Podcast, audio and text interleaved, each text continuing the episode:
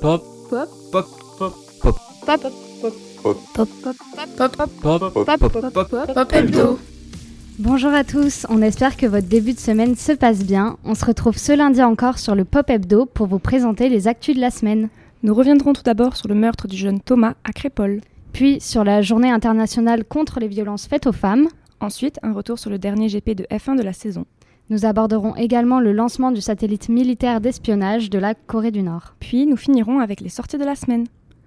Tout d'abord, dans la nuit de samedi 18 à dimanche 19 novembre, un groupe d'une dizaine de personnes armées de couteaux s'est attaqué à plusieurs jeunes réunis pour un bal d'hiver dans une salle des fêtes à Crépole, un petit village dans le département de la Drôme. Thomas, un jeune adolescent de 16 ans, est décédé suite à ses blessures. Deux autres jeunes hommes sont en état d'urgence absolue, tandis qu'une dizaine de personnes sont blessées. Âgé de 20 ans, celui qui a été formellement désigné comme auteur du coup de couteau mortel a été arrêté et placé en garde à vue mardi avec six acolytes dans les environs de Toulouse, selon le procureur de la République de Valence. Ce vendredi 24 novembre, 2000 personnes étaient rassemblées pour les obsèques du jeune passionné de rugby à la collégiale de Saint-Donat sur l'Herbasse. Le grand-père de Thomas a rendu hommage à l'adolescent à travers un discours touchant dans lequel il décrit son petit-fils comme un brave garçon réservé, bien élevé et serviable qui croquait la vie à pleines dents.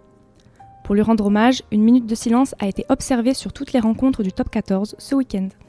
Les syndicats appellent au rassemblement dans toute la France. Ceci ce samedi 25 novembre en l'honneur de la journée internationale contre les violences faites aux femmes. On rappelle, en France, c'est 118 femmes tuées et 267 tentatives de meurtre suite à des violences conjugales comptabilisées en un an en 2022. Ainsi, ce sont des milliers de personnes qui manifestent dans les rues. À Bordeaux, c'est 2000 personnes qui se sont réunies à 14h, place de la Victoire. Ces manifestants, à travers la France, demandent tous une meilleure protection de ces victimes de violences sexuelles ou sexistes. À cette occasion, le président Emmanuel Macron s'exprimera. Je pense avec émotion à chacune d'entre elles, à leurs enfants, à leurs familles, à leurs proches. Ce sont à chaque fois des drames inadmissibles pour la République. Ceci en réaction aux chiffres donnés précédemment. Dans ce même communiqué, il annonce la mise en place du fichier de prévention des violences intrafamiliales ainsi que de pôles spécialisés dans les tribunaux en janvier prochain, ainsi qu'une aide financière d'urgence aux victimes de violences conjugales dès le 1er décembre, et enfin l'optique d'un PAC Nouveau Départ. Tout ceci dans le but de faciliter la séparation et la reconstruction des femmes concernées. Ce dimanche 26 novembre a eu lieu le dernier Grand Prix de F1 de la saison 2023 on découvre enfin les classements finaux de cette année. En tête des pilotes, nous retrouvons le néerlandais Max Verstappen. Déjà sacré champion du monde pour la troisième fois, il a clôturé la saison de Formule 1 en remportant facilement le Grand Prix d'Abu Dhabi ce dimanche, totalisant ainsi 19 victoires sur les 22 courses de l'année. Il est suivi au classement par son coéquipier Sergio Pérez avec un écart de 290 points. Le pilote britannique Hamilton occupe la troisième place, Quant à nos deux pilotes français Gasly et Ocon, ils se positionnent respectivement à la 11e et 12e place.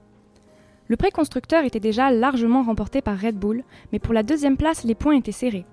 Ferrari n'était qu'à seulement 4 points de Mercedes.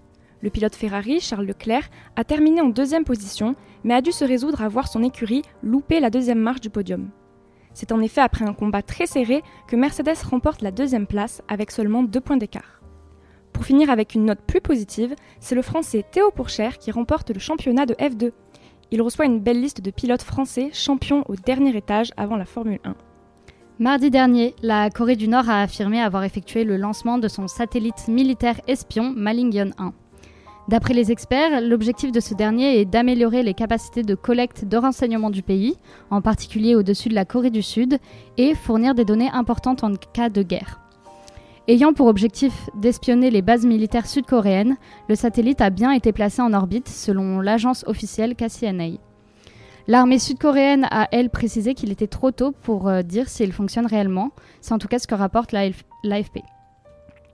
La Corée du Nord a, quant à elle, déclaré mercredi 22 novembre que son dirigeant Kim Jong-un avait déjà examiné des photographies des principales bases militaires américaines à Guam grâce à son premier satellite espion, ceci selon l'agence d'État nord-coréenne. Une action considérée comme une violation aux résolutions du Conseil de sécurité des Nations Unies qui condamne l'utilisation de la technologie de missiles balistiques pour quelconque lancement. Le Japon et la Corée du Sud ont également condamné l'opération du régime nord-coréen, tandis que la Chine, de son côté, appelle au calme et à la retenue. Beaucoup de sorties ces dernières semaines et il y en a pour tous les goûts. C'est dans un premier temps Pomme qui ouvre le bal avec un piano-voix en parfait accord avec son univers. L'artiste dévoile le 16 novembre dernier Des cartes de Noël, chanson de son prochain album à concept, qui sortira en deux parties suivant les saisons, l'une pour l'automne-hiver, l'autre en mars pour le printemps et l'été. Le 22 novembre dernier, Hamza se produit à l'Accord Hotel Arena de Bercy et y joue Drifté, morceau rappé inédit et entraînant comme il a l'habitude de produire. Le son est sublimé par le clip qui l'accompagne, produit par Ben Dorado et Pablo Jomaron. La Fève sort Loyal, morceau à l'instrumental particulière enrichi par un piano presque prédominant. L'artiste annonce un nouvel album pour 2024, précommandable sur le site wallon.fr. La date de sortie, la cover et la tracklist restent inconnues aux auditeurs. Flavien Berger sort Sapon le 23 novembre. Single aux sonorités numériques, il semble détenir la recette pour faire voyager l'été en hiver. Enfin, Rosalia et Björk sortent Oral, chanson délicate dénonçant la pêche intensive en Islande. Les bénéfices seront reversés à l'association environnementale Aegis. On ne peut que vous recommander de streamer. C'est tout pour cette semaine. Merci à Steven, Émilie et Marie de m'avoir aidé pour la rédaction des actualités. On se retrouve la semaine prochaine pour une nouvelle émission. Et en attendant, n'hésitez pas à venir nous suivre sur notre page Instagram ou sur notre site internet Info Pop-up pour encore plus d'informations. En vous souhaitant une agréable journée sur Radio Campus.